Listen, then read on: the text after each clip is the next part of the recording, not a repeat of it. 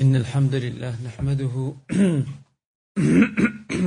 ونستعينه ونستغفره ونعوذ بالله من شرور أنفسنا ومن سيئات أعمالنا من يهده الله فلا مضل له ومن يضلل فلا هادي له وأشهد أن لا إله إلا الله وحده لا شريك له وأشهد أن محمدا عبده ورسوله. يا أيها الذين آمنوا اتقوا الله حق تقاته ولا تموتن إلا وأنتم مسلمون.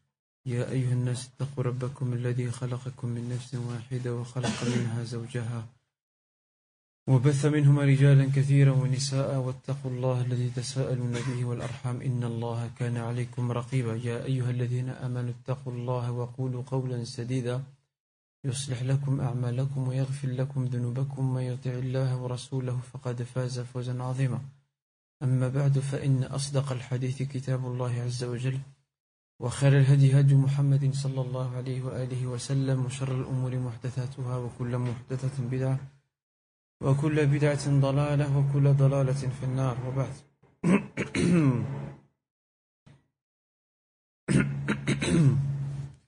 متخشى خير السير السلام عليكم ورحمة الله وبركاته Nous avions lors du cours passé parlé de du pacte que le prophète sallam mis sur pied entre la communauté musulmane et la communauté juive et aussi quelques païens qui subsistaient encore donc à Médine. On a vu qu'il y avait dans ce pacte une série de clauses, parmi lesquelles nous retrouvons que les juifs particulièrement avaient le droit donc, de pratiquer leur religion, avaient une certaine autonomie financière, donc aux musulmans leurs dépenses financières et aux juifs leurs dépenses financières.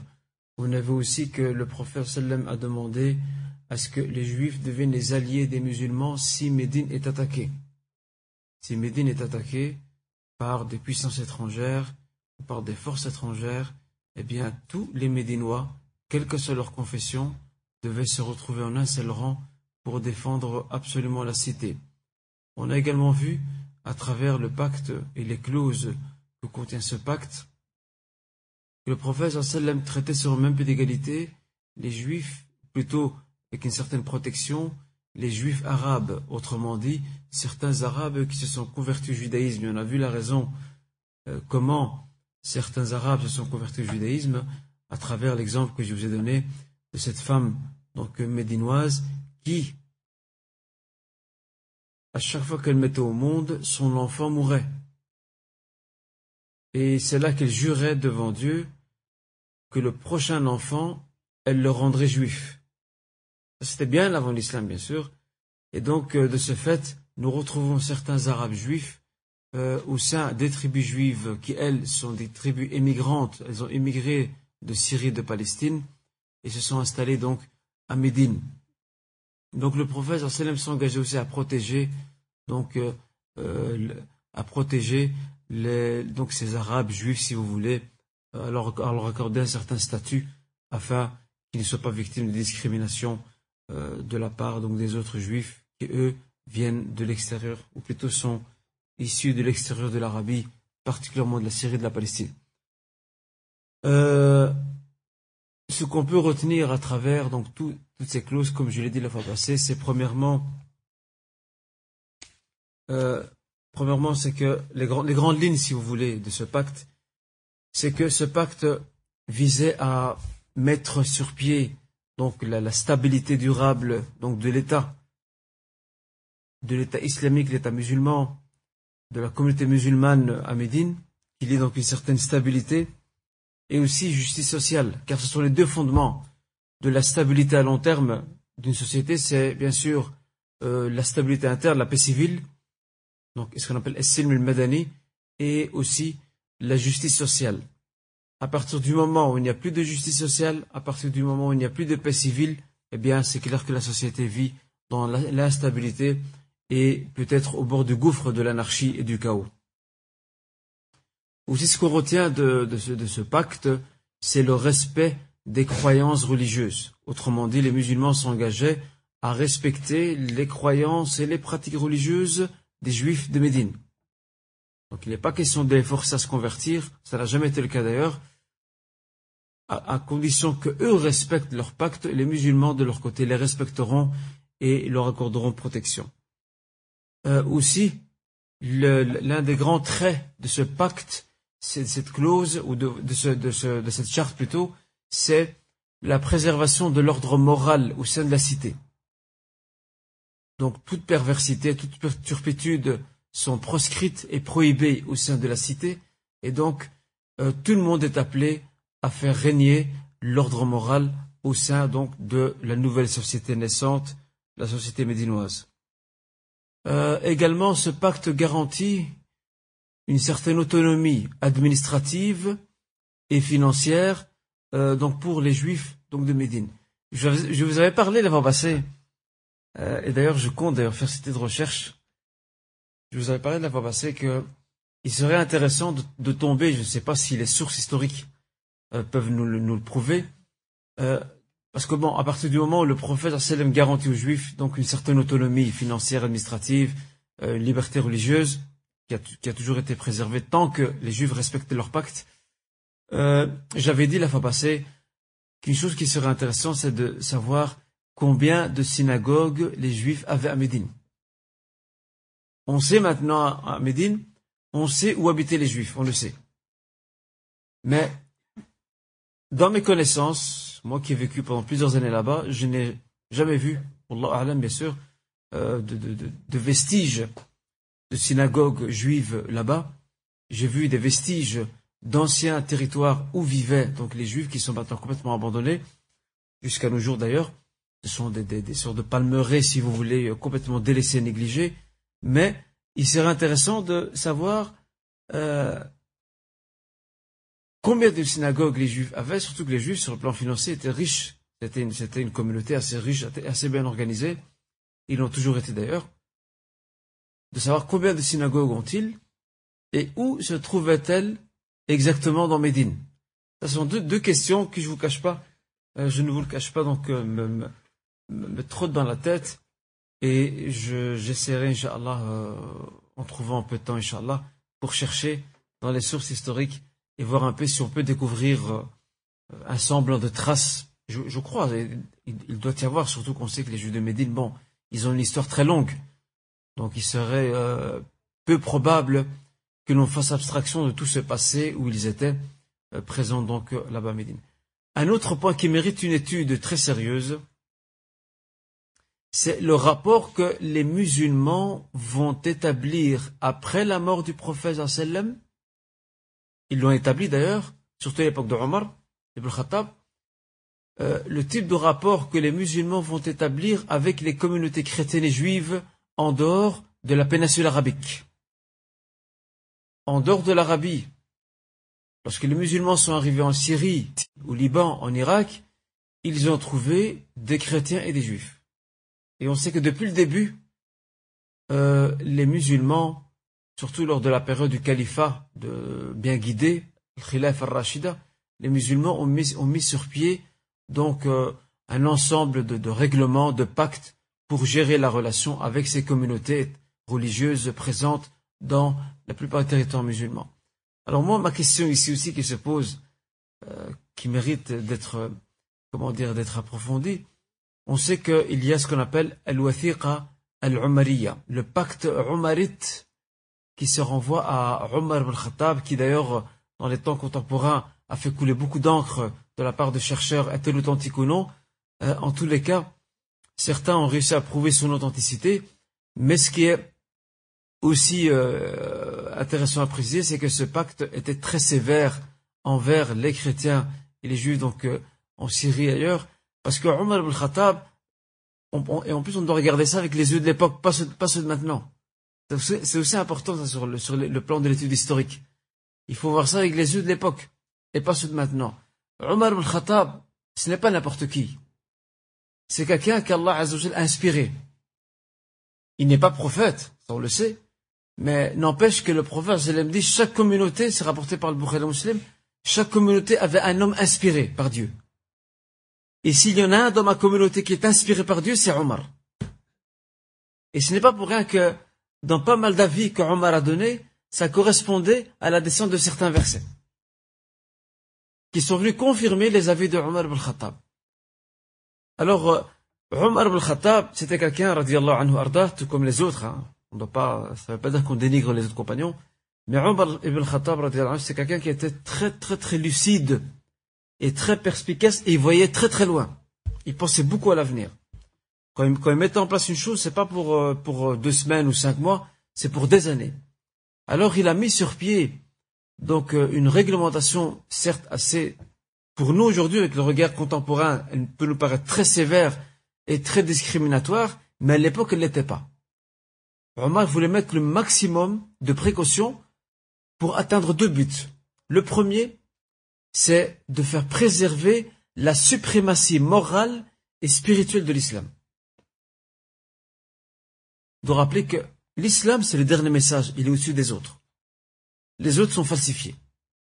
La suprématie morale et spirituelle de l'islam sur les autres.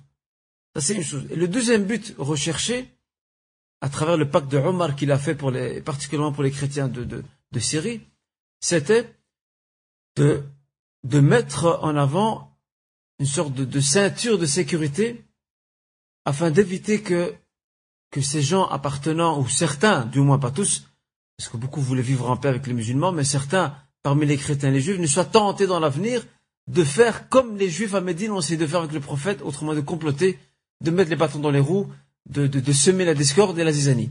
C'est ça va voir très très loin et va mettre en place une, charte, une charte très sévère et très rigoureuse, mais lui il voyait très très loin. Et d'ailleurs ça a été prouvé. Après la mort de Omar Khattab, à l'époque de à l'époque de Ali, malheureusement certains gens du livre ont joué un rôle très vicieux, très très vicieux, très cynique euh, en Syrie et ailleurs. Ils ont aidé euh, certains, donc euh, certains à, fomenter des troubles, à semer la, la entre les musulmans. Et c'est là qu'on voit qu'Omar al-Khattab voyait très très loin. Et lorsqu'il avait ce pacte, il n'a pas mis pour rien. Maintenant, ce qui est aussi intéressant sur le plan historique, c'est de voir plus loin. On sait par exemple qu'en Andalousie, lorsque les musulmans ont débarqué en Andalousie, euh, il y avait des chrétiens, il y a aussi des juifs. Et la communauté juive va voir ses rangs grossir en Andalousie à cause de la persécution de l'Église. L'Église en Europe médiévale persécutait les Juifs. De ce fait, ils allaient, se cacher où? Ils venaient chez les musulmans. Parce que les musulmans les, protégeaient, euh, leur accordaient asile. Et à l'époque, j'ai d'ailleurs j'ai un bouquin là-dessus, euh, à l'époque il y avait les califes, euh, les souverains musulmans qui ont régné sur l'Andalousie, surtout à la période forte, la période d'apogée de, l'islam en Andalousie, parce qu'après c'était un peu l'anarchie, mais une période d'apogée de l'islam en Andalousie, euh, les musulmans avaient mis sur pied euh, des tribunaux spéciaux uniquement pour les juifs et les chrétiens. Autrement dit, ça nous rappelle un peu ce qu'a fait le prophète avec les juifs. Il leur disait, vous avez le choix. Vous voulez arbitrer vos conflits chez nous, vous êtes bienvenus. Vous voulez faire ça entre vous, il n'y a pas de problème. Sauf les conflits mixtes. On entend par mixte un conflit qui oppose un musulman à un non-musulman, chrétien ou juif, ici à Médine en l'occurrence juif, dans ce qu'il fallait, il fallait euh, comment dire, être présent devant un tribunal musulman. Eh bien, en Andalousie, il y avait donc ces tribunaux euh, spéciaux, confessionnels, et il serait intéressant de retracer à travers l'histoire, depuis le pacte euh, du prophète à Médine jusqu'à l'époque andalouse, et pourquoi pas jusqu'à l'époque ottomane aussi, parce que les Ottomans, les Turcs, il faut pas oublier qu'ils ont régné sur de grands territoires, euh, qui étaient le plus grand empire de l'époque, où il y avait de grosses communautés chrétiennes et aussi juives. Il serait bien de retracer toute l'histoire, de voir un peu, est-ce que tous ceux qui sont venus après, tous les souverains, toutes les dynasties, ne se sont pas quelque part inspirés, si ce n'est pas de la lettre, au moins de l'esprit du pacte de Médine. Ça, je crois que c'est une, une, étude, une recherche qui mérite franchement d'être faite, car ça permet, ça nous permet, nous, en tant que musulmans, de comprendre le mode de relation que depuis le début l'islam a voulu mettre en place avec les chrétiens et les juifs afin de garantir non seulement la sécurité de l'islam, parce qu'en islam il n'y a pas de peace and love, il faut dire la vérité. les musulmans n'ont jamais été de leur vie des gens naïfs. Jamais. La naïveté ne connaissent pas. Depuis le début, Allah leur apprend la prévention la précaution et la fermeté depuis le début. D'accord, on cohabite dans la paix, mais ce que, ce que certaines tribus juives faisaient à Médine avant l'arrivée du prophète, ce ne sera plus possible après l'arrivée du prophète. Avant l'arrivée du prophète à Médine, certains juifs semaient la, la division entre les Arabes. Ils, les remontaient les uns contre les autres. Comme ce moment, ils restent, ils restent dans leur force et ils peuvent tirer les ficelles par derrière. Maintenant, avec l'arrivée du prophète, et c'est ce qu'on va voir maintenant, avec l'arrivée du prophète, les données ont changé, c'est fini. Il y a une certaine fermeté. On est en paix, il n'y a pas de problème. Mais paix ne veut pas dire que je suis naïf, que tu peux facilement m'avoir. Et ça, je crois que c'est important de retracer euh, un, historique, sachant que bon, que la, relation avec les chrétiens et les juifs dans l'histoire de l'islam a connu des moments de gloire et des moments d'infortune. Tout dépend aussi de certains événements. Euh, je peux vous donner un exemple. J'avais fait euh, une tournée l'année dernière au Maroc, dans le sud, et j'ai pu donc découvrir certains sites historiques. C'est ce qui m'intéressait d'ailleurs, certains sites historiques. Et en fait, il y avait des quartiers des grands quartiers, bon, qui aujourd'hui euh, sont des quartiers modernes, mais à l'époque, des grands quartiers qu'on appelait Mellah. Je vais vous poser une question. Vous connaissez, vous connaissez Guadelmalais Vous connaissez Guadelmalais C'est qui Guadelmalais C'est un humoriste, un comédien donc euh, marocain, juif. Regardez dans son nom. Gwadel Maleh. Ça vient de Maleh. Maleh, c'était les quartiers que les dynasties musulmanes au Maroc réservaient aux juifs. Juste pour eux. Et c'était des entrepôts de sel. Maleh, du mot milh, le, sel. Et les juifs travaillaient dans le sel. Et donc, euh, mais ce qui m'étonne, c'est que j'ai vu euh, un texte dans un, dans, un, dans, un, dans un palais qui est devenu un musée, donc euh, du côté de Marrakech. Mais en fait, ils ont, je pense par respect sûrement pour les juifs, ils ont, ils ont furtivement fait, de façon très furtive, fait allusion au fait que les juifs étaient isolés dans des quartiers, mais en fait, ils ne disaient pas pourquoi. Ils disaient qu'ils étaient donc cantonnés dans des quartiers, et ces quartiers, on les appelait quartiers malais. Ce serait intéressant de, de, retourner à l'histoire de savoir pourquoi il y avait ça. Quel type de rapport existait avec euh, les, gens du livre particulièrement, parce que bon, c'est eux euh, avec lesquels les musulmans ont été confrontés à travers l'histoire. Euh, en tout cas, c'est un, c'est un grand sujet. Je dirais même, c'est, ça mérite d'être une thèse d'études supérieures islamiques. Mais qui sait? Peut-être que quelqu'un un jour euh, se lancera là-dedans, je l'espère en tout cas, parce qu'on doit connaître notre histoire et on doit bien analyser tout ce qui s'est passé afin de pouvoir nous construire l'avenir sur une vision cohérente quant au rapport qu'on doit avoir avec les non-musulmans au sens large du terme. Bon. Nous avons parlé, comme je disais la semaine dernière, de, la clause. On a vu que dès l'arrivée du prophète il a visé à organiser la vie euh, au sein de Médine autour de trois angles. Le premier, c'est la relation avec Dieu. Deuxième, c'est la relation interne au sein de la communauté. Et troisième, c'est la relation avec les non-musulmans. On devrait parler aujourd'hui maintenant quelle a été la position des juifs? Parce que là, on a vu ce que, la position des musulmans par rapport aux juifs à travers ce pacte qui était mis sur pied, cette charte, dont le but principal était de mettre en évidence une certaine coexistence, de construire une certaine coexistence pacifique, une cohabitation pacifique au sein de Médine. Aujourd'hui, nous allons voir, nous allons aller dans l'autre camp. Là, la semaine dernière, nous étions dans, entre guillemets dans le camp musulman. Là maintenant, on va aller voir de l'autre côté, de la rive. Les Juifs, eux, comment ils, réagissent par rapport à l'arrivée de l'islam, comment ils réagissent par rapport au pacte? Et comment ils réagissent par rapport au prophète Mohammed Trois choses. Comment réagissent-ils par rapport au prophète par rapport à l'islam? Et ensuite par rapport au pacte, à la charte que le prophète leur a proposé et qu'ils ont signé et sur laquelle ils étaient d'accord. On va, on va voir ça aujourd'hui, Inch'Allah Comme ça, on est juste. On a parlé de la relation des musulmans avec les juifs. Maintenant, parlons de l'inverse. La relation des musulmans avec les juifs ou plutôt des juifs avec les musulmans Afwan.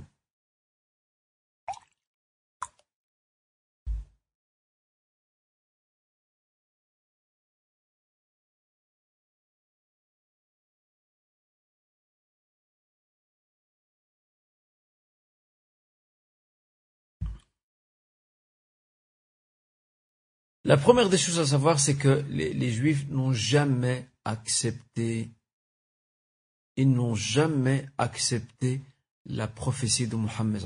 Jamais ils l'ont accepté. Alors que la Torah leur annonce la venue d'un prophète. Il y a plusieurs versets dans la Torah qui leur annoncent la venue d'un prophète. Et pourtant, ils l'ont jamais accepté. Pourquoi? Par jalousie. Et par le fait que Mohammed n'est pas un hébreu. C'est un arabe. Eux, ils savaient qu'un prophète allait arriver. Mais ils se sont dit, ce prophète vient chez nous. Il fait partie des descendants des tribus d'Israël, Banu Israël. Des enfants d'Israël. Et voilà qu'ils euh, constatent que ce nouveau prophète, c'est un arabe. Qui n'a rien à voir avec eux. Alors, par jalousie, ils l'ont dès le début, ils l'ont, ils l'ont dès le début refusé. Ils l'ont pas accepté. Et pourtant, regardez comment le prophète traite avec lui. Alors, cherchez-moi un modèle sur terre de tolérance. Malgré qu'ils ne l'ont pas accepté, il les a respectés, il a mis sur pied ce pacte avec eux, il a veillé à ce qu'il y ait une cohabitation pacifique. Est-ce qu'il n'y a pas plus que ça? Alors qu'on veut nous décrire, on, veut nous dépeindre à travers euh, ces caricatures que, le prophète de l'islam, Mohammed sallam, est quelqu'un d'intolérant, de violent, etc. Ben, ces gens-là, comme le disait euh, euh, un auteur d'un livre dont je, vais vous parler maintenant, ils n'ont jamais lu de leur vie que ce soit le monsieur Charlie Hebdo ou encore n'importe quel autre euh, auteur qui a critiqué l'islam ces derniers temps, le prophète particulièrement, si vous leur demandez avez-vous lu ne fût-ce qu'un livre sur la biographie du prophète, ils n'en ont lu aucune. Et ça, on peut apporter la garantie par rapport à ça. Et d'ailleurs, euh, je tiens à, vous annoncer qu'il y a un livre qui va sortir très bientôt, Inch'Allah, dans les mois à venir. Euh, on m'a confié la tâche assez ingrate de, le relire. Ce sont des frères de France qui l'ont écrit. C'est une, union d'associations musulmanes en France qui est derrière ce projet. Et ils ont un projet de, l'éditer à 400 000 exemplaires. Et si j'ai bien compris, ils comptent le distribuer gratuitement. Si j'ai bien compris. Hein. Si j'ai bien compris. Je suis en pleine lecture d'ailleurs de, ce livre. Euh, il s'appelle euh, donc les caricatures, ou plutôt au-delà des caricatures, c'est le titre du livre, au-delà des caricatures, le vrai visage du prophète Mohammed. C'est un très beau livre d'ailleurs, enfin du moins pour l'instant. Hein. Je suis à la moitié du livre, donc je compte Inch'Allah le, le, bien le terminer ce soir. Euh, donc le livre, il est très intéressant et donc comme je disais, on m'a entre guillemets demandé de, refaire une relecture euh, au cas où j'ai des remarques critiques donc euh, le concernant. Pour l'instant, je n'en ai aucune. Alhamdulillah, tant mieux. Dans la mesure où l'intro est très bien faite et les débuts aussi. Et donc ce livre-là est très bien fait dans la mesure où il parle de cette crise, de ce qui s'est passé par rapport aux caricatures. Il reprend l'historique donc des caricatures, de tout le contexte euh, international, européen, européen et international plutôt par rapport à ça, pour arriver vers le prophète en parlant des témoignages des non-musulmans donc concernant le prophète et puis mettre en relief certains traits du prophète le respect, la courtoisie, l'amour, l'humanisme, etc., etc. Euh, donc euh, je vous mets donc, comme on dit, l'eau à la bouche. Euh, et j'espère que ce livre donc sortira très très bientôt dans les mois à venir. Et fait des invocations pour ses frères, qu'Allah les récompense, parce que c'est un, c'est un effort gigantesque qu'ils ont fait, très louable. C'est un travail pour la Ummah, mais aussi pour les non-musulmans, pour leur donner une autre vision des choses. Et le fait qu'ils veulent imprimer 400 000 exemplaires, ce n'est pas rien. Donc, euh, et là-dedans, comme j'ai dit dans ce livre, ils mettent vraiment en avant le caractère tolérant du prophète. Regardez la preuve ici. Malgré que les Juifs ne l'ont pas accepté, ne l'ont pas reconnu comme prophète, il n'aura pas déclaré la guerre. Il a accepté de vivre avec eux. Il a même mis sur pied un pacte dont le fond et la teneur de ce pacte, c'est quoi? C'est la justice, les droits et les devoirs. Trois choses. Justice, droit et devoir. Quand je dis justice, justice, ça implique, également égalité. Justice, droit et devoir. Donc ils n'ont jamais accepté. Quant à leur position par rapport à l'islam, par rapport au message, au début, les juifs ont observé le silence. Silence radio. Ils ont observé un semblant de neutralité. Pourquoi? Parce qu'ils veulent surveiller de près l'évolution des événements. Les musulmans sont tout nouveaux, ils viennent d'arriver, ils viennent s'installer. la société musulmane elle est en train de mettre les, euh, premiers piliers en place, c'est tout frais, alors eux ils surveillent de près qu'est-ce qui va se passer, comment euh, les événements vont se, succéder, comment ils vont se dérouler. Donc il est vrai qu'ils n'ont pas montré d'agressivité ou d'hostilité au début envers le prophète ils ont préféré faire preuve euh, d'abstention, d'observation pour voir comment les choses vont évoluer avec le temps. Euh, normalement, je dis normalement, ils étaient censés accueillir à bras ouverts l'islam. Ils étaient censés. Dans la mesure où, où, le Coran, qui est le, entre guillemets le livre fondateur de l'islam, euh, parle de Moussa, de Moïse, avec beaucoup d'éloges, parle des tribus d'Israël aussi, parle de la Torah, parle de, certains préceptes de la Torah que le Coran, bien sûr, a confirmé et a intégré dans ses, enseignements, bien sûr, c'est Allah qui a décidé, c'est pas le prophète qui l'a fait. Et ils étaient censés suivre, emboîter le pas. Et bien malheureusement, ce n'est pas ce qui s'est passé. Tout ce à quoi appelait l'islam, l'amal salih, l'œuvre pieuse, se préparer pour le delà, qui sont des bases communes avec les chrétiens et les juifs, eh bien malheureusement, ça n'a pas trouvé d'écho euh, favorable ou particulier auprès donc des juifs de Médine, loin de là. Donc, en résumé, qu'est-ce qu'ils ont fait? Pour l'instant, on reste neutre, on regarde, on observe de loin et de près pour voir comment les choses vont évoluer. Concernant le, pacte lui-même, euh, c'est prouvé, s'ils l'ont accepté, c'est pas, par intérêt. C'est par, euh, à cause des circonstances. Vu qu'ils sont neutres, s'ils disent non, Mohammed, on signe pas avec toi le pacte, c'est comme s'ils déclaraient les hostilités. Alors ils préfèrent signer avec le pacte et l'accepter en attendant. On verra plus tard. Donc ils l'ont accepté. Ils ont adopté une attitude de ce qu'on appelle d'attentisme. L'attentisme, c'est celui qui est en période d'attente. Il observe, il regarde. Telle était leur attitude et ils ont accepté, euh, bon gré mal gré, donc de signer donc ce pacte avec donc le prophète sallam afin de prouver entre guillemets leur bonne foi ou du moins leur neutralité donc le concernant.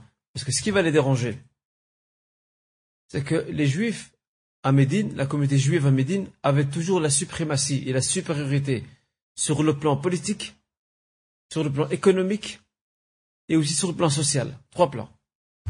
Militaire aussi, certes, d'office. Sur le plan politique, économique et social. Et cette suprématie, cette supériorité sur le plan politique, économique et social, ils la doivent particulièrement à la politique qui est chère à toutes les colonisations divisées pour régner. Diviser pour régner. Divise ton adversaire, tu auras le dessus. C'est comme ça que ça marche. Dresse, les, dresse ton adversaire un camp contre l'autre, et toi tu tires les marrons du feu. Ils ont toujours eu ça.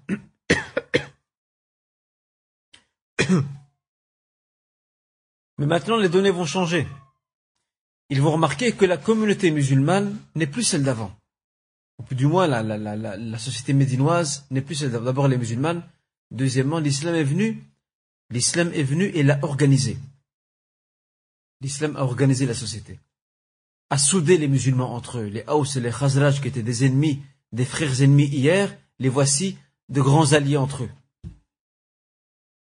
La solidité des relations qui entre les musulmans, la force grandissante de l'islam au sein de Médine, tout ça commence à inquiéter les juifs. Ça les inquiète. Parce qu'ils sentent que leur, leur privilège, leur statut de privilège euh, commence à vaciller et petit à petit risque de s'effriter avec le temps.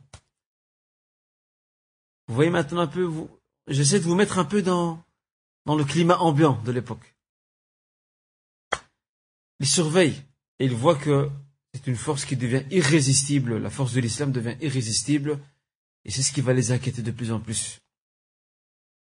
Mais ils n'ont pas encore de prétexte pour violer les pactes qu'il y a entre eux, ou le pacte qu'il y a entre eux et le prophète Mohammed sallallahu alayhi wa sallam.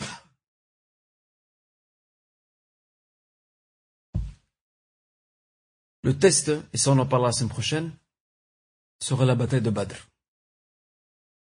La bataille de Badr, mes honorables frères et sœurs, était le test fatidique, pas seulement pour les musulmans. On dit souvent que c'est pour les musulmans. Même parce que si maintenant les musulmans gagnaient la bataille de Badr, c'est fini. C'est une menace pour les juifs. C'est que les musulmans sont, venus, sont devenus une véritable force réelle et non plus virtuelle. Mais par contre, si les musulmans perdaient la bataille de, Badr, eh bien, les juifs ici pouvaient préserver leur suprématie, leur supériorité. C'est bon, ils ont affaire à un, adversaire, mais qui, qui n'est pas encore bien solide. Ben, c'est ce qui va se passer. La bataille de Badr, qui était un test pour les musulmans, leur avenir entier était en jeu. Et ça, on parlera la semaine prochaine de Badr d'ailleurs, on va, on va parler de comment s'est préparée la bataille de Badr, qui était le provocateur? Eh bien, la victoire retentissante des musulmans à Badr, la déroute la plus totale, la plus terrible des Mécois, qui étaient trois fois plus nombreux que les musulmans, a sonné le glas des relations entre les juifs et les musulmans. Là, ils ont compris faut, il faut changer de stratégie. Là, ils ont pris conscience que l'islam est une véritable menace pour eux, pour leur supériorité, qui était restée intacte jusque-là.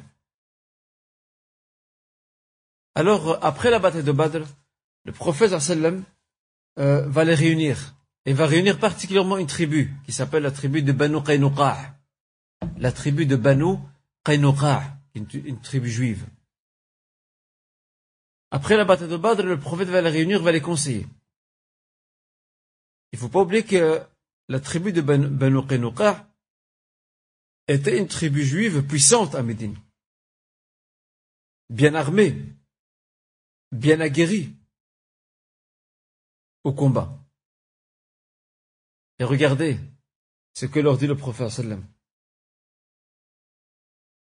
Le prophète les réunit dans leur marché à eux. Ils avaient un marché à eux. Cette tribu avait son propre marché, le marché de Banu Qaynuqa. Et le prophète leur dit Ya ma'ashar al-Yahoud, aslimu qabla an yusibakum mithla ma asaba. C'est son rôle à lui. On, ne peut pas lui en vouloir au prophète. C'est son rôle de transmettre le message. Alors en réunissant les juifs, il leur dit Oh vous les juifs, je vous invite à embrasser l'islam avant que vous ne soyez frappés par ce qui a touché Quraysh.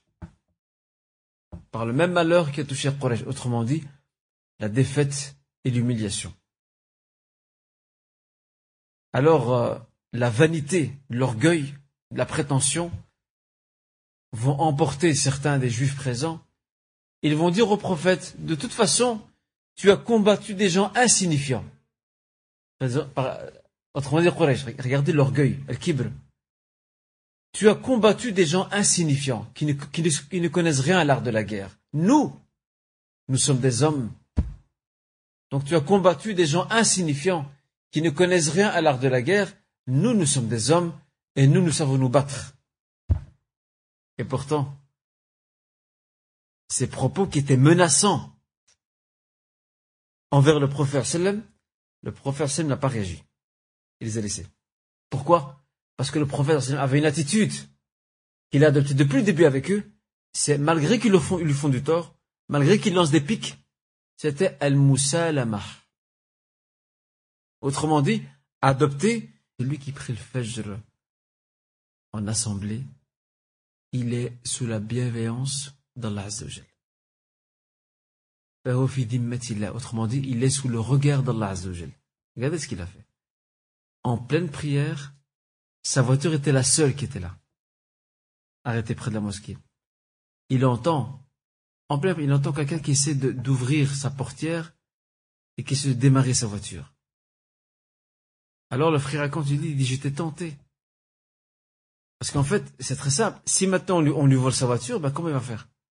Il est dans un patelin perdu, euh, il connaît personne, personne ne le connaît. Comment il va faire pour se taper le... En plus, en pleine nuit, en plus. Si seulement c'était la journée, ça irait encore. C'est en pleine nuit. Comment il va faire? C'était un peu délicat. Alors, euh, il était tenté, ce qu'on peut comprendre, d'arrêter la prière, de sortir, de chasser ce voleur, afin de, de garder sa voiture intacte. Et c'est là que, entre guillemets, sa bonne conscience lui dit, continue la prière. As-tu oublié que tu es, que tu es sous la bienveillance d'Allah Azzawajal? Il y avait un vrai, un vrai djihad au fond de lui-même. Oui, non, oui, non, oui, non. Et il s'est maintenu. Il a terminé la prière avec l'imam, il a fait les salutations, il s'est même pas levé en courant pour aller voir la voiture. Il s'est dit, de toute façon, je, je laisse tout entre les mains d'Allah Si Allah a voulu que ma voiture se, se, fasse voler, eh ben, au moins elle était volée dans, le meilleur moment, c'est au moment de l'aube, alors je suis en pleine prière. Et certainement Allah me donnera autre chose qui est meilleur. Et s'il est encore là, alhamdulillah. Alors qu'est-ce qu'il a fait? Il a fait ses adkar, donc ses invocations après la prière. Et puis quand il a fini ses invocations, normal, sans se presser, il s'est levé, il est sorti, et sa voiture était toujours là. Et quand il a ouvert la portière, il a vu les câbles détachés. Subhanallah, le gars qui a voulu voler sa voiture n'a pas réussi à la démarrer. Allah subhanahu wa ta'ala lui a protégé sa voiture de par sa bonne intention. Regardez. Ici, il a mis en avant ce qui plaît à Allah par rapport à ce qui lui plaît à lui. Qu'est-ce qui lui plaît, c'est de garder sa voiture. Ce qui voyage. Il n'est même même pas dans sa ville. Entre guillemets, il n'est même pas chez lui. Alors il l'a mis en avant ce qui plaît à Allah subhanahu wa ta'ala. Et certes, à partir du moment où tu fais une chose pour Dieu, Allah te donnera un retour, même mieux que ce que, tu avais ou ce que tu souhaitais.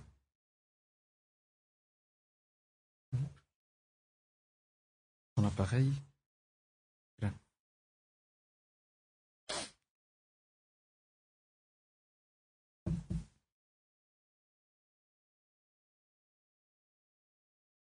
Alors, euh, ça, c'était donc un exemple. Il y en a beaucoup d'autres. Un exemple pour souligner et mettre en évidence le fait que chaque fois que tu mets en avant ce qui plaît à Allah au détriment de ta propre personne, eh bien, tu as certainement euh, en échange le meilleur retour d'Allah Azzawajal. Et ça, c'est une éducation pour nous, euh, Inch'Allah Ta'ala. Donc, euh, cette tribu juive a été chassée donc de Médine. Comment s'appelle la tribu? Banu Qaynuqa. Banu Qaynuqa. Elle a été chassée donc de Médine. Euh, et ainsi le prophète s'est débarrassé de cette tribu qui commençait à semer le désordre. Parce qu'à partir du moment où il a vu la manière dont, ils ont réagi par rapport à cette femme, eh ben c'est le début du désordre. Et ça, c'est inacceptable. Et c'est en plus un viol flagrant du pacte, une violation flagrante du pacte et de la charte qui était établie entre les musulmans et c'est pour ça qu'on peut voir à travers toute la sira, toute la biographie du prophète les musulmans ont toujours été, et le prophète à leur tête, sallam, ont toujours été fidèles à leur pacte. Jamais les musulmans n'ont violé leur pacte. Jamais. Jamais ils l'ont violé. Par contre, leurs adversaires, eux, l'ont violé à maintes reprises. Alors c'est normal que les musulmans vont réagir, on va pas se laisser faire. Car ils ne se laissent pas faire. Euh, durant cette période, un autre incident aussi, qui est assez, euh, assez euh, criant, va se produire aussi à Médine. Il y avait un homme qui s'appelle Ka'b ibn al-Ashraf.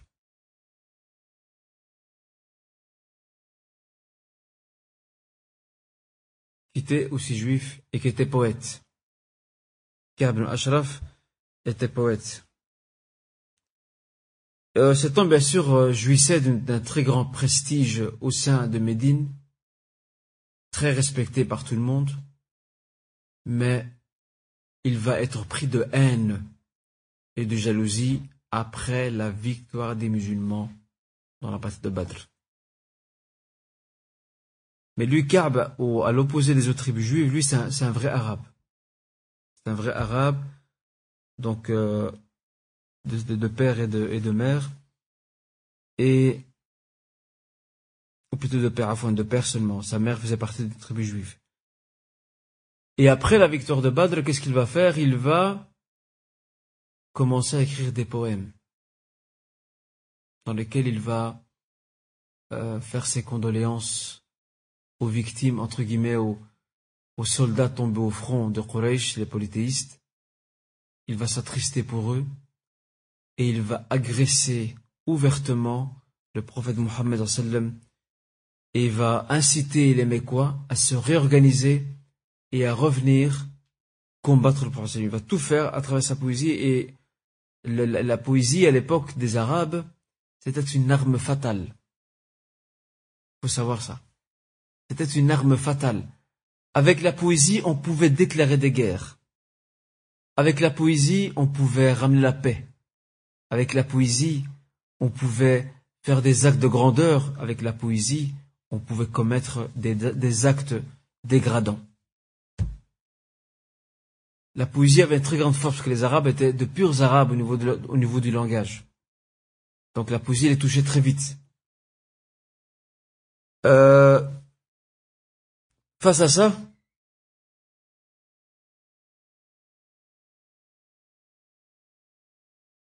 cet homme qui est Kab Ashraf, lorsqu'il voit que les musulmans ont gagné, que les politiques sont perdus, non seulement il se déchaîne contre eux à travers sa poésie, mais en plus de ça, euh, il se permet de provoquer les femmes musulmanes à Médine.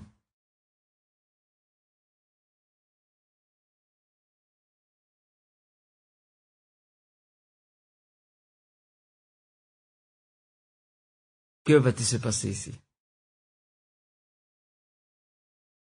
Sur ordre du prophète sallam, il est demandé de tuer cet homme, Ka'b ibn Ashraf, qui est devenu un danger public, pas seulement pour les musulmans, même pour les juifs, parce qu'à cause de lui, euh, les, juifs vont se retrouver dans une mauvaise, les, autres juifs restés fidèles au pacte vont, se retrouver dans une mauvaise posture parce que quelque part il les encourage directement ou indirectement, il les encourage à violer le pacte qu'il y a entre les musulmans et les juifs, et là ce sera le désordre total. Alors le prophète sallam décide de le tuer par le fait que cet homme représente un véritable danger pour tout le monde. Et Al-Bukhari, l'imam Al-Bukhari a détaillé le récit d'ailleurs de, de, la mise à mort de cet homme. Et ce n'est pas un assassinat, c'est une mise à mort, c'est pas pareil. Et c'est là qu'un compagnon du nom de Muhammad ibn Maslama, Muhammad ibn Maslama al-Ansari, va se proposer pour exécuter cette tâche.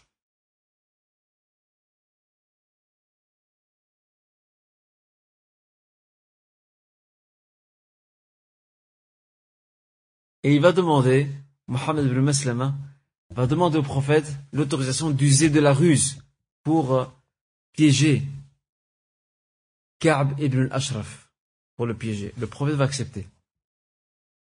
Alors qu'est-ce qu'il va faire? Il va se rendre auprès de Ka'b, cet ennemi de Dieu, auprès de Ka'b, il va lui dire, peux-tu me prêter euh, une quantité de dates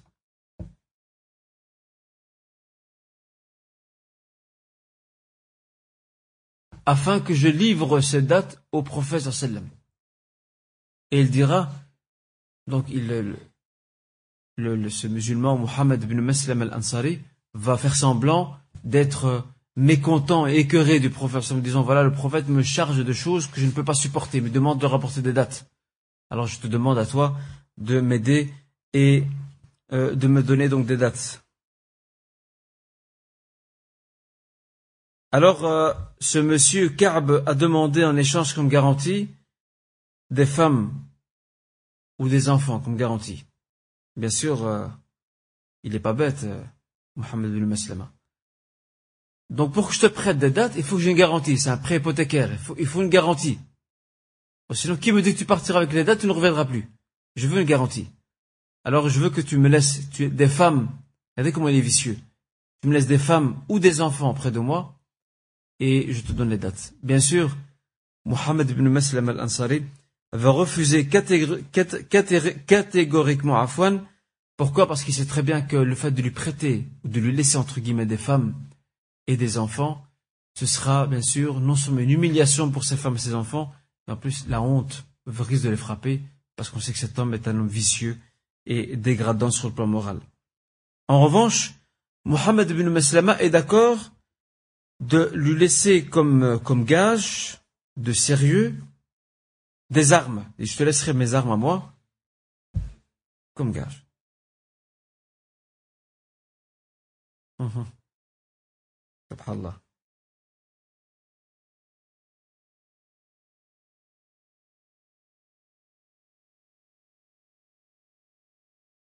Alors, euh, le soir même, Muhammad ibn Maslama revient. Avec qui? Il revient avec euh, un autre compagnon qui s'appelle Abu Na'ila, qui est un demi-frère de Ka'b ibn Ashraf. C'est un frère de lait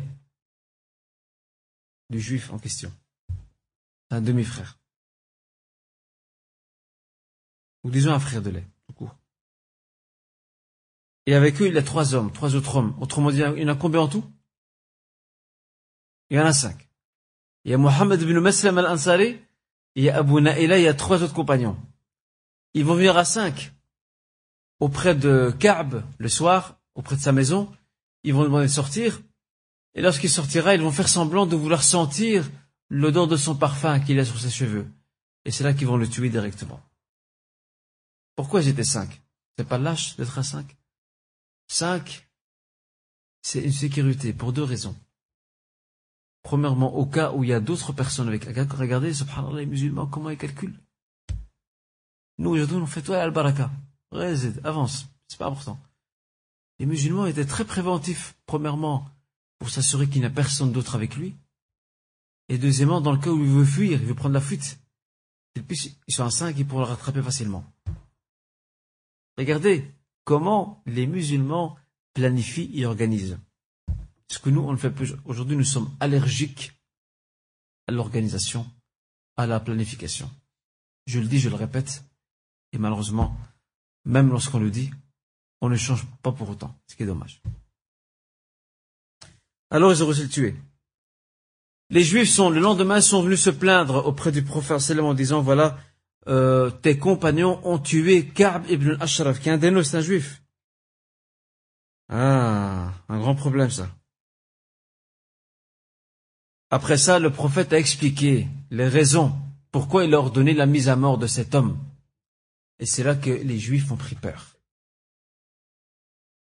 Maintenant, ils ont compris qu'à partir de maintenant, on ne joue plus. Qu'à partir de maintenant, toute provocation ouverte sera sévèrement punie.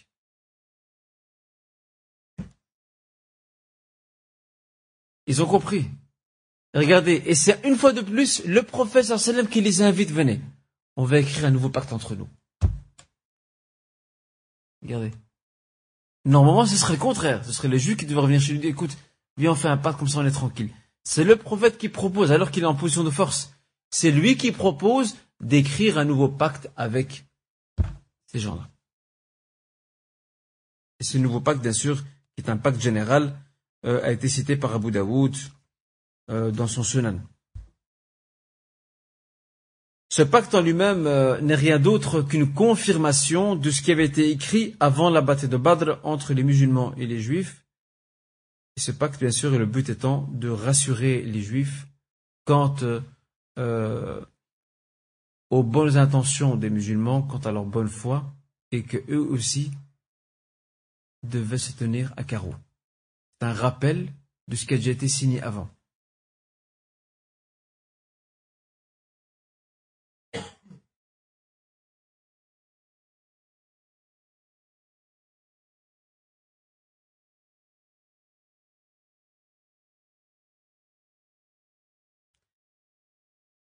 Alors maintenant, comment, pourquoi tu es un homme qui vit à Médine? Pourquoi? N'est-ce pas? Quelque part de la lâcheté, de le tuer. Tout ça parce qu'il écrit des, poèmes contre le prophète qu'il a euh, vanté les mérites de Quraysh, qu'il a incité les Quraysh à s'organiser, à combattre les musulmans, qu'il a également euh, fait ses condoléances à travers ses vers poétiques euh, aux, aux, soldats morts de Quraysh, il y a un détail important. Ka'b ibn al-Ashraf, comme les autres juifs de Médine, sont protégés par les musulmans en conformité avec le pacte qu'il y a entre eux. Or, Ka'b ibn al-Ashraf a violé le pacte. À partir du moment où il a violé le pacte, il n'est plus sous l'immunité diplomatique, au moins d'aujourd'hui. Vous savez ce que c'est l'immunité diplomatique? L'immunité diplomatique veut dire que la personne elle est intouchable. Parce qu'il y a un pacte qui est signé. Mais dès qu'on retire ce c'est terminé. Pareil pour cet homme ici. Il n'avait plus de protection et d'immunité à partir du moment où il a violé le pacte. Parce que le pacte dit qu'il faut il s'entraider pour faire face à l'ennemi. Et toi, qu'est-ce que tu fais? T'encourages l'ennemi contre les musulmans. Donc, autrement, autrement dit, tu appelles à la guerre. Donc, tu es un soldat aussi. Même si tu es habillé en civil, tu es aussi un soldat, car tu sonnes les cloches de la guerre en incitant Quraysh à se réarmer et à revenir combattre les musulmans. Donc tu fais partie d'eux. Regardez comment, subhanallah, comment les musulmans vont très très loin. Ils n'ont pas une analyse biaisée de la situation. C'est une analyse euh, globale, intégrale de la situation. Ils ont une analyse, de, une vue d'ensemble de la situation. Et c'est pour ça que le prophète a justifié la mise à mort donc de cet homme parce qu'il a violé le pacte qu'il avait Et pourtant, malgré tout, il faut savoir que Ka'b ibn Ashraf faisait partie de la tribu de Banu Nadir. La tribu de Banu Nadir était une grosse tribu juive et le prophète sallam n'a pas fait subir de représailles à Banu Nadir à cause de Ka'b. Et ça, c'est un comportement nouveau que les Arabes avant l'islam ne connaissaient pas. Les Arabes avant l'islam, si Anas, par exemple, qui appartient à telle tribu, euh, tue, par exemple, j'invente euh, un qui s'appelle euh, Omar, il le tue, eh bien, le clan de Omar, non seulement va tuer Anas, mais va, va attaquer toute sa tribu aussi. Représailles, voilà, tout, tout, tout, le monde dans le même sac. Représailles collectif. Ben, en islam, il n'y a pas ça. Et ça, c'est un comportement nouveau que, que les Arabes avant l'islam ne connaissaient pas. Celui qui commet quelque chose, il subira tout seul la sentence. Et on ne peut pas faire assumer tous les autres la même chose. C'est comme il se passe maintenant. Parce qu'il y a euh, des actes de terreur dans certains pays musulmans, alors on qualifie tous les musulmans, ou une grande partie d'eux, comme étant des, terroristes potentiels ou des gens qui nourrissent dans leur cœur la violence. Ça, c'est de l'injustice. Hadavulm, c'est de l'injustice. Idem ici. Banu Nadir, tribu juive, liée par un pacte avec le prophète et pourtant le prophète ne leur a fait subir aucune représailles collective à cause de lui, parce que lui faisait partie d'eux. Il a séparé les deux choses. Lui, c'est lui, et eux, c'est eux. Euh, pour conclure ce point, il faut savoir que euh, ce qui s'est passé avec Ka'b va laisser des traces chez Banu Nadir. Ils ont très mal digéré euh, la pastille ou la pilule par rapport à ce qui s'est passé. Ils l'ont très mal pris.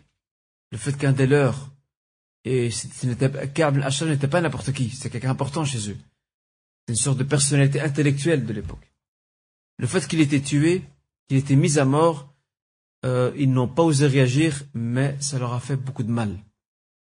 Et depuis lors, eux aussi, malheureusement, ils vont se mettre à comploter contre les musulmans. Qui va comploter contre les musulmans? Banu Nadir aussi. Et Banu Nadir aussi va subir le même sort. Eux aussi seront chassés de Médine parce qu'ils vont violer à leur tour le pacte donc euh, de Médine, le pacte qui a été établi entre euh, le prophète et eux-mêmes.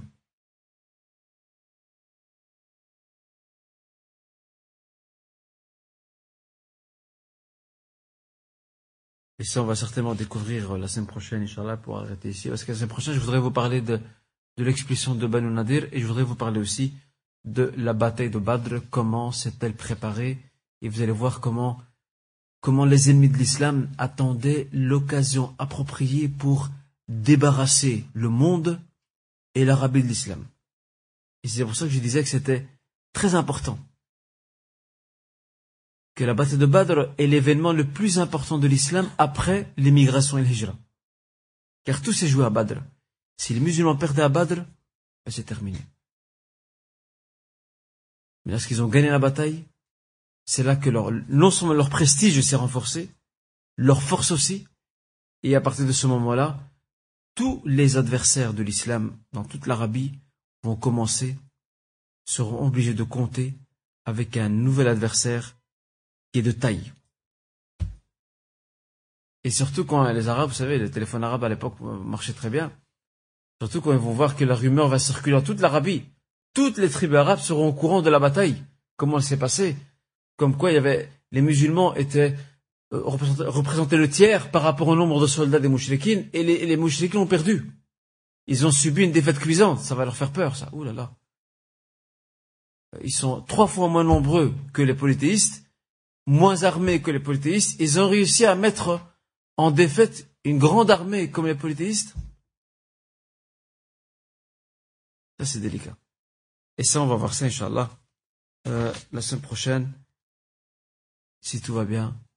Là, je ne sais pas s'il y a, pour le cours d'aujourd'hui, des questions. Euh, J'avais dit, euh, je vous avais parlé la fois passée, j'ai oublié de l'apporter avec moi aujourd'hui d'ailleurs, je l'ai chez moi, euh, concernant, le livre, euh, le, recueil, si vous voulez, des pactes et des lettres du prophète avec, euh, des, avec des États, avec les Juifs, etc. Je vous avais dit que, comment dirais-je, je vous avais parlé la fois passée que le, professeur, l'éminent professeur Mohamed Hamidullah, qui est un Pakistanais qui est décédé, je pense en 2002-2003, hmm? Qui est un très grand professeur d'ailleurs, euh, il avait réuni en arabe tout toutes les lettres et tous les pactes que le prophète donc avait conclus avec euh, les tribus, avec les juifs, avec des lettres qu'il adressait à des nations comme les, byzantins, les perses, et il a appelé ça lettre diplomatique. Et la semaine prochaine, je vais, je vais l'apporter, je vais vous le montrer, Inch'Allah Ta'ala, euh, si tout va bien. Voilà, c'est ici que s'arrête mon cours d'aujourd'hui. Je ne sais pas s'il y a des questions pour aujourd'hui, bien sûr, particulièrement. Y a-t-il des questions?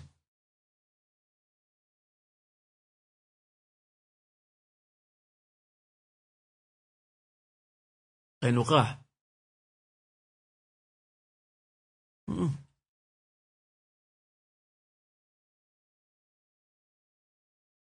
Ah, attention, lorsque lorsque Benu a été chassé, c'est après que s'est passé le problème avec le, grand poète juif, Kabl Ashraf. Et le problème, c'est que Benu Nadir n'a pas tiré de leçon de ce qui s'est passé, de ce qui est arrivé aux autres, à leurs co-religionnaires. Ils ont été chassés, ils n'ont pas tiré de leçon. Et donc, euh, ils vont subir le même sort. Et ça, on va découvrir ça, Inch'Allah, dans le cours prochain, Inch'Allah. Euh,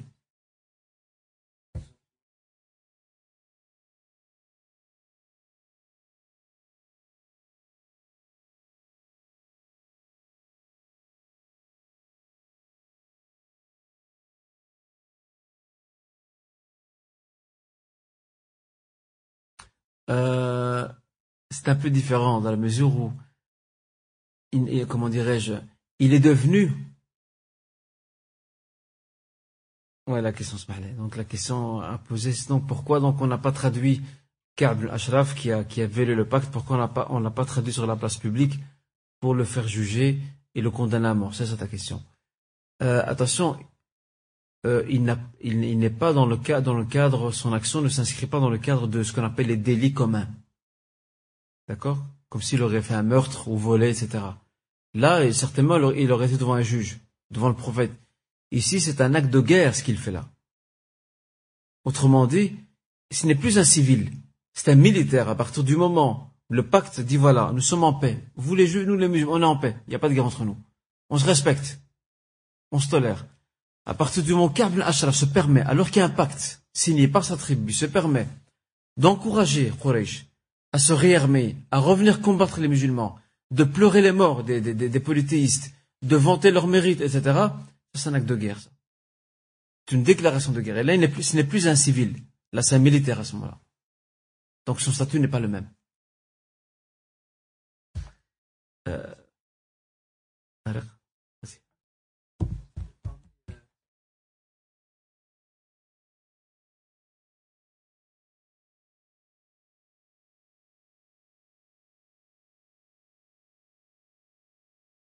Euh, il y a, bien sûr, il y a certainement des, je, n'ai pas de nom comme ça en tête, mais il y a certainement des, des, des, juifs euh, qui faisaient qui faisaient partie de, comment dire, parce qu'il faut dire qu'il n'y a pas beaucoup de juifs qui sont convertis à l'islam euh, à Médine. Il n'y en a pas beaucoup, à part euh, le plus connu, Abdullah ibn Salam, euh, qui s'est converti. Non, non, non. Non, c'est pas le fils d'Abdullah ibn Ubay ibn Salul. Le fils d'Abdullah ibn Ubay ibn Salul s'est converti à l'islam, c'est vrai, mais lui, c'était pas un juif. Abdullah ibn Ubay ibn n'est pas un juif. Abdullah ibn est un polythéiste qui avait une alliance avec les juifs. D'accord? Donc, euh, euh, je ne connais pas comme ça de nom en tête de, de, de, juifs. Je ne crois pas qu'il y en ait beaucoup qui se sont convertis. Euh, parce qu'il faut dire que les juifs étaient assez bien organisés entre eux. Ils avaient une structure, ils avaient des rabbins, ils avaient ce que, les politistes n'avaient pas. Donc s'ils ont des rabbins et une structure, donc euh, leur communauté est bien encadrée. Et c'est connu que les rabbins avaient une grande influence sur les fidèles. Euh, ce qui n'est pas le cas des politistes. Euh, Wallah alam, bien sûr. Attends, juste, juste, les... Oui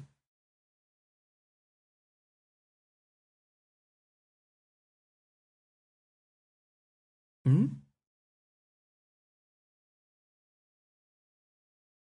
oui. Donc le pacte, euh, lors de son califat, Omar ibn Khattab a mis sur pied un pacte le nom de Al-Ahd al-Umari ou bien al-Wathiq al-Umari, le pacte umarite. Et ce pacte, il l'a mis par rapport aux communautés chrétiennes qui avaient en Syrie. Parce que les musulmans, lorsqu'ils ont, ont, euh, ils ont acquis à eux, donc la Syrie, le Liban, la Palestine, il y avait beaucoup de chrétiens là-bas. Il y en a beaucoup qui sont convertis à l'islam, et beaucoup sont restés chrétiens. Jusqu'à maintenant d'ailleurs, il y a beaucoup de chrétiens en Palestine, en Syrie et aussi donc euh, au Liban. Qu'est-ce qu'il a fait? Il a mis sur pied un pacte lors de son califat qui était très sévère. Et je le dis, moi maintenant, quand je lis ce pacte, entre guillemets, je suis choqué. Je vous dis sincèrement, je suis choqué. Et c'est normal que je suis choqué, parce que je regarde avec un œil contemporain de maintenant. Mais avec un regard de l'époque, c'était pas choquant en soi. Avec un regard contemporain, parce qu'on a décontextualisé, avec un regard contemporain, on peut être choqué. Parce que c'était très sévère. Mais en même temps, quand on étudie l'histoire, le contexte socio-historique, on comprend pourquoi elle a fait ça. non, le, territoire était acquis à l'islam, donc il y avait une guerre. Bon, après ça, les Romains ont perdu. les territoires sont entrés sous l'autorité de l'islam. Mais il a mis en place des conditions très sévères à l'égard des chrétiens particulièrement, mais très sévères, hein, très rigoureuses. Hein? Tout à fait. vous voulez des exemples? Parmi les exemples, c'est que euh, ils ne pouvaient pas construire de nouvelles églises. C'est exclu. Vos anciennes églises, vous les gardez, vous pouvez les renouveler, il n'y a pas de problème, les, réaménager, mais pas question de construire une nouvelle église. C'est fini ça. Aussi, autre chose qu'il leur, avait imposé, c'est qu'ils devaient se distinguer par, leurs habits des musulmans. Ils ne devaient pas s'habiller de la même manière. C'était exclu. Et même, ils devaient raser leur tête d'une certaine manière aussi. Même leurs cheveux, ils devaient couper leurs cheveux d'une certaine manière il a mis des conditions très très très sévères. Le but c'est quoi? C'est vraiment de bien distinguer qui est musulman, qui ne l'est pas. À l'époque c'était dur. Comme, enfin, maintenant je vais dire, mais à l'époque c'était tout à fait normal. Mais quand on voit dans le tout, les, chrétiens n'ont jamais subi de persécution. Ils ont toujours eu une, main protectrice de la part, malgré que c'était sévère. Les musulmans, les chrétiens ont toujours été protégés. On a la preuve. Euh, ce chrétien, ce copte d'Égypte, qui est venu se plaindre chez Omar. Parce qu'il a subi une injustice de la part du fils du gouverneur d'Égypte. Amr ibn al-As. Son fils aurait commis une, injustice, si ma mémoire ne me trompe pas, il aurait commis une injustice et il aurait frappé le copte. Le copte est venu jusqu'à Médine voir Omar. Et Omar lui a donné justice. Et s'est converti à l'islam après. Le plus fort a de la clémence pour le plus faible. Tu vois? Et donc, euh, ça faisait partie de, certains des... Si vous voulez, euh, j'espère que je n'oublierai pas, si vous voulez, je peux vous apporter à la semaine prochaine le, pacte, vous voulez le pacte, que je vous montre le pacte de Omar Mais il est sévère, hein, accrochez-vous bien. Hein hmm? Hors micro. non, il est très sévère. Et donc il avait deux buts. Le premier, c'est de, de, de maintenir absolument la suprématie morale et spirituelle de l'islam. Et deuxièmement, c'était aussi de mettre en place une ceinture de sécurité afin de protéger les musulmans contre d'éventuels complots des chrétiens eux-mêmes. C'était, entre guillemets, à l'époque, c'était une sorte de tutelle sécuritaire pour éviter qu'ils ne complotent contre l'islam. Et si vous voulez, son projet, je vous apporterai, euh, je vous lirai quelques passages du pacte. Et je vous cache pas, ça fait couler beaucoup d'encre dans des contemporains qui, certains, certains, en fait, certains parmi lesquels il y a un Syrien qui est décédé, un Libanais, Afon, qui est décédé, qui était un grand historien et, et qui était aussi savant et théologien. Il s'appelle Subhi Saleh Samurra'i. Euh, il a été assassiné d'ailleurs euh, au Liban durant la guerre civile dans les années 80. Euh, rahmatullah. Lui, il a remis en question tout le pacte. Il a dit c'est pas possible. Pour lui, ce pacte est tout à fait contraire à l'esprit de l'islam. Il l'a remis en question sur le plan de l'authenticité. C'est vrai qu'il y avait à un moment donné un petit problème au niveau de la chaîne de transmission. Et il l'a remis en question au niveau de son contenu en disant ça correspond pas à l'esprit. L'islam n'est pas comme ça. L'islam n'humilie pas les autres. Mais il y a un chercheur qui est venu bien après lui, qui est jordanien, qui a, en fait, il a, réussi à mettre en avant le problème de Subhi Samra'i. Parce que Subhi Samra'i regardait le, pacte avec un regard contemporain. Pas avec le regard de l'époque. Et pas avec les enjeux stratégiques de l'époque. Et sur le plan de l'authenticité, le chercheur contemporain a prouvé qu'il était authentique, qu'il n'avait pas de problème au niveau de sa chaîne de transmission. La semaine prochaine, je vous apporterai, euh, euh, je, vous, lirai quelques passages, juste par, euh, à titre informatif, par curiosité, comme on dit. Inch'Allah. Anas, tu m'envoies un petit message, Inch'Allah, avant le cours pour que, Inch'Allah, je, je le range de côté, Inch'Allah.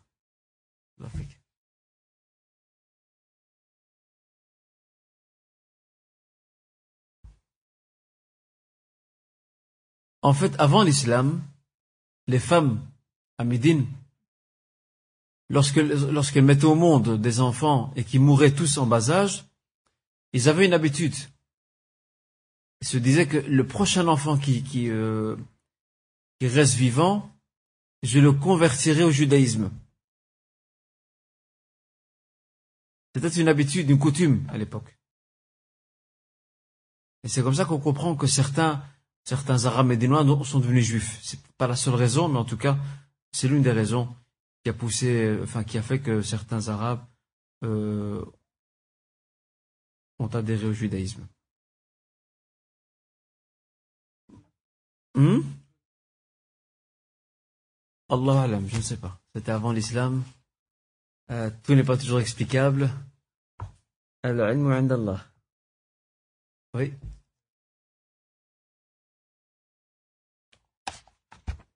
T'écoutes, hein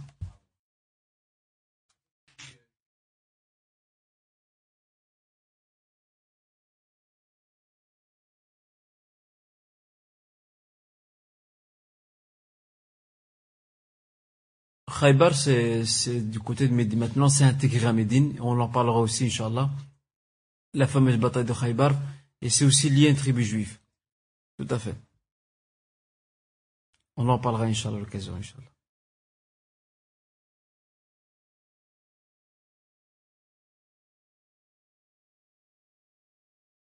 ils se dispersaient. Mais après, à la fin de la vie du prophète, le prophète a ordonné de faire sortir tous les gens du livre de l'Arabie. Tous. Abu Bakr ne pourra pas le faire, parce qu'il n'a rien que deux ans. Il est occupé par, euh, par mater la rébellion de, des apostats. Mais Omar al-Khattab va exécuter le testament prophétique et va mettre dehors, il va ordonner aux chrétiens de quitter l'Arabie. Pourquoi, pourquoi quitter l'Arabie? Quelqu'un va mais c'est quoi ça? Vous parlez de tolérance, c'est pas de la tolérance. D'abord, ça, c'est le wahi, c'est la révélation. Et toute tolérance a ses limites. Deuxièmement, le prophète voulait maintenir l'Arabie intacte. Autrement dit, dans l'Arabie, il n'y avait qu'une seule religion doit avoir le dessus, c'est l'islam. C'est tout. Et il disait, Deux religions ne peuvent pas se réunir dans la péninsule arabique. Autrement dit, toute l'Arabie doit être acquise à l'islam. Elle doit revenir sous le statut de l'époque du prophète Ibrahim Autrement dit, à tawhid l'unicité. Les chrétiens ne sont plus monothéistes, les juifs non plus. Donc, il dit, après ma mort, vous les mettez dehors. Et Omar va les chasser, ils vont partir en Syrie. Mais bon, voilà que les musulmans redébarquent en Syrie, et la vie va se réorganiser. Mais malgré ça, jamais les juifs et les chrétiens n'ont subi d'injustice de la part des musulmans, jamais. Jamais ils n'ont été lésés dans leurs droits. Au contraire, c'est les juifs et les chrétiens qui venaient chercher refuge auprès des musulmans. Alors, l'histoire, il faut bien l'étudier. Et nous, ne connaît pas bien notre histoire. Et, on ne connaît pas bien notre histoire. Je vais vous donner un exemple par rapport à ça.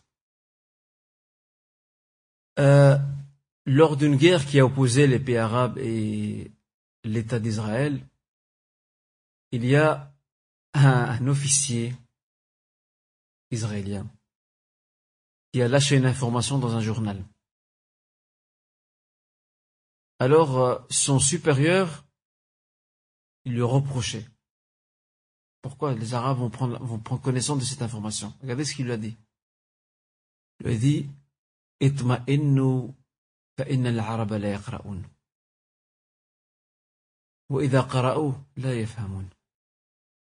Rassurez-vous, les Arabes ne lisent quand même pas. Et même s'ils lisent, ils ne comprennent quand même pas. Ils nous connaissent bien.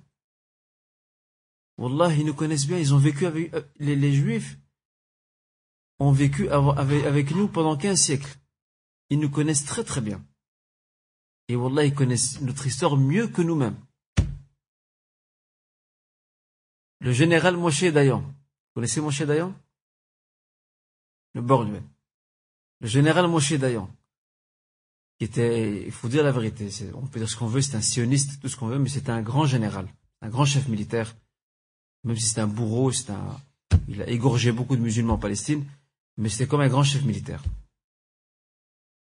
Lorsqu'il a, lorsqu'il s'est emparé d'un village palestinien, il y a un des Palestiniens qui lui a dit de toute façon nous prendrons notre vengeance au point que l'arbre et le rocher se mettront à parler. Et c'est là que Moshe Dayan lui a frappé à l'épaule et lui a dit ce n'est pas vous. Sauf. Connaissent l'histoire. Ils savent ce qui se passe. Euh, le, congrès de Madrid, qui a réuni plusieurs pays arabes et Israël.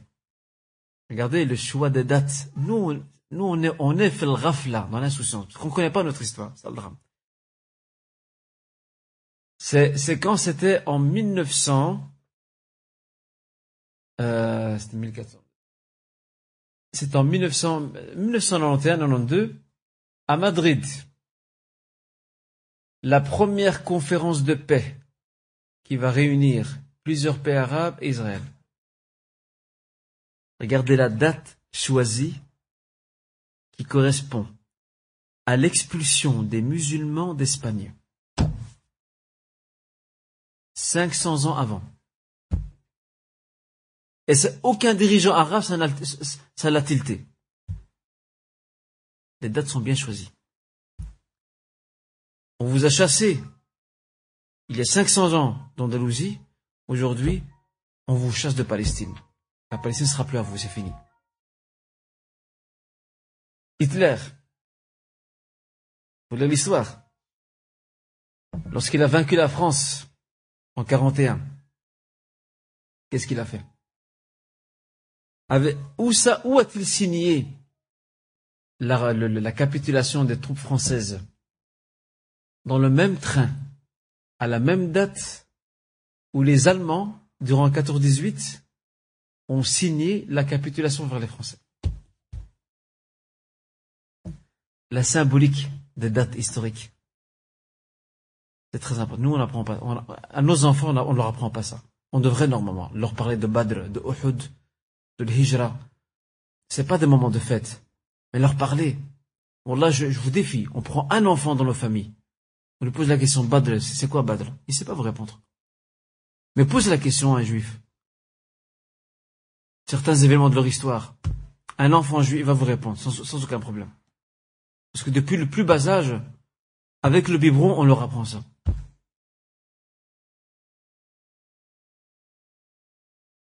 En même temps que le biberon. Mais nous, malheureusement, c'est... Je vais donner un autre exemple. Ashura. Vous connaissez Ashura? Allez voir au Maroc et dans beaucoup de pays arabes comment est vécu Ashura? Ashura, c'est le jour où Allah a donné la victoire à Moussa salam contre Pharaon. A fait couler Pharaon et a sauvé Moussa salam. Lorsque le prophète a vu à Médine que les Juifs jeûnaient ce jour-là, il a dit. Nous avons plus de droits sur Moussa que vous. Parce que Moussa, il est sur ma voie à moi. Il est musulman et soumis à Dieu. Il a enseigné Tawhid unicité comme moi. C'est mon frère, Moussa. Et c'est là que le prophète a ordonné aux musulmans de, jeûner le 10 et aussi le 9 pour ne pas faire comme les juifs. Allez voir au Maroc ce qui se passe. C'est comme la Saint-Nicolas ici en Belgique. Je suis certain qu'il y a des gens qui sont derrière pour dévier cet événement important, pour faire en sorte que les musulmans perdent la symbolique de ça et que les juifs, eux, restent tout seuls, ils, gardent eux tout seuls la symbolique de ce jour-là, et que les musulmans la perdent. Ils ont même inventé un Sénécola marocain maintenant. Ils s'habillent, se déguisent d'une certaine manière, ils distribuent des cadeaux dans la maison. C'est pas un jour, c'est pas un jour de fête, C'est un jour de jeûne. C'est un jour de jeûne. C'est pas une fête. regardez la symbolique des dates. Mais nous, ne connaît pas notre histoire, c'est ça le drame. Notre drame, elle est là. On ne connaît pas notre histoire. C'est comme Salah ad-Din Ayyubi, qui a libéré la Palestine. Ce grand héros. D'ailleurs, une très belle cassette, elle est en arabe, euh, malheureusement, euh, qui, raconte toute son histoire. Elle s'appelle Qissatu Batal, le récit d'un héros. C'est une très très très belle conférence faite par un cher en Arabie sur Salah ad-Din Ayyubi. Eh ben, savez-vous que Salah ad-Din Ayyubi, lorsque bon, il est décédé, il est enterré en Syrie, euh, lorsque les Français ont colonisé la Syrie, le général français est venu mettre ses pieds sur la tombe de Salah Ayyubi en lui disant Nous voici de retour. Chauffe l'histoire, l'histoire. Ce général français a pris ça comme une vengeance de l'Europe chrétienne contre l'Orient musulman. Et je vous rappelle, on ne connaît pas notre histoire. C'est ça le drame.